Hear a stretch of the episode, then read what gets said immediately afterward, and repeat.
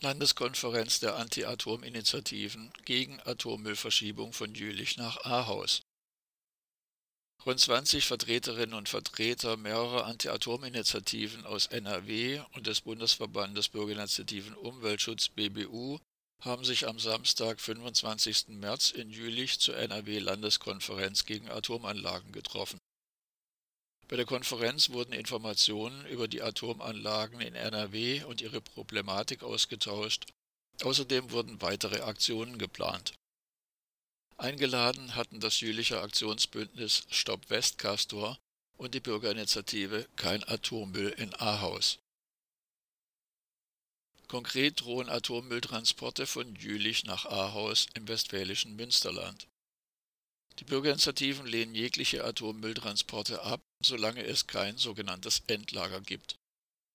Das Verschieben von Atommüll von einem Lager zum nächsten löst das Entsorgungsproblem nicht, so auch nicht die Verschiebung des Jülicher Atommülls in das sogenannte Zwischenlager Ahaus. Auch die Stadt Ahaus lehnt diese Transporte ab. Das dortige Atommülllager hat eine Betriebsgenehmigung bis 2036 und verfügt über keine heiße Zelle. In einer heißen Zelle können Reparaturen von defekten Castor-Behältern durchgeführt werden. Würden die Jülicher Castor-Behälter nach Ahaus ins sogenannte Zwischenlager gebracht, könnten sie bei einem Defekt dort nicht repariert werden. Sie müssten dann zurück nach Jülich, um in der dort vorhandenen heißen Zelle repariert zu werden. Derartige Castor-Transporte sind eine Gefahr für die Bevölkerung an den Transportwegen. Die auf der Landeskonferenz vertretenen Initiativen waren sich einig, dass es hingegen sinnvoll ist, den Atommüll aus dem Versuchsreaktor AVR in Jülich zu belassen, bis ein sogenanntes Endlager zur Verfügung steht. Seit mehr als zehn Jahren fordern die Initiativen ein neues Atommülllager in Jülich nach heutigen Standards. Sie sind der Meinung, dass das Forschungszentrum Jülich und die Jülicher Entsorgungsgesellschaft JEN die Verantwortung nach Ahaus abschieben wollen. Zitat Verantwortung kann man nicht outsourcen. Aktionsbündnis Stopp Westcastor. Zudem ist der jüliche Atommüll noch nicht endlagergerecht verpackt und es gibt bisher kein technisches Verfahren, um den Kernbrennstoff vom Trägermaterial Graphit zu trennen. Jülicher Wissenschaftlerinnen und Wissenschaftler verfügen über die nötige Expertise in der Kerntechnik. Dies ist ein triftiger Grund, den Atommüll in Jülich zu belassen. Konsens war, dass verschiedene Anfragen an das NRW-Wirtschaftsministerium formuliert werden. Zum Beispiel, was mit defekten Castor-Behältern passiert, wenn diese im sogenannten Zwischenlager A-Haus stehen und repariert werden müssen. Damit wollen die Initiativen den Druck auf die Parteienpolitik erhöhen. Denn in den Parlamenten werde entschieden, was mit den Jülicher Atomkugeln geschieht. In Jülich befinden sich 152 Castor-Behälter mit etwa 300.000 Brennelemente-Kugeln aus dem früheren AVR-Versuchsreaktor.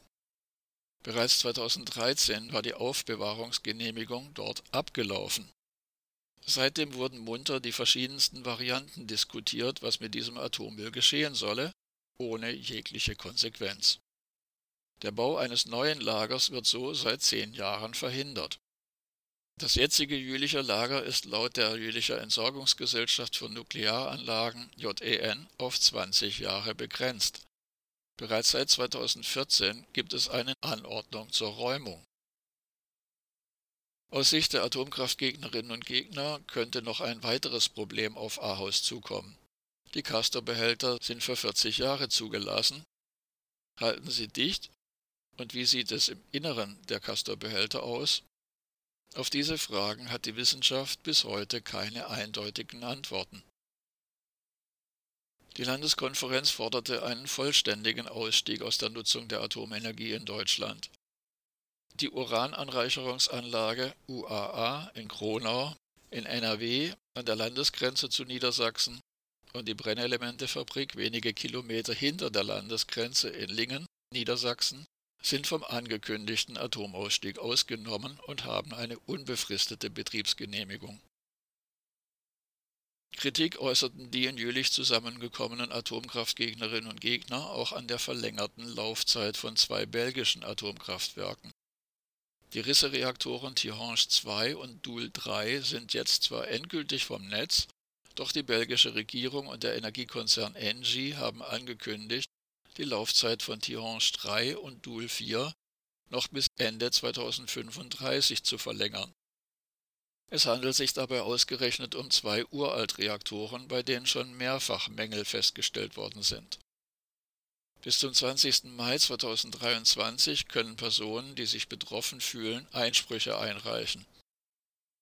Weiterhin richtete sich der Protest der NRW-Landeskonferenz gegen den geplanten Neubau von Atomkraftwerken in den Niederlanden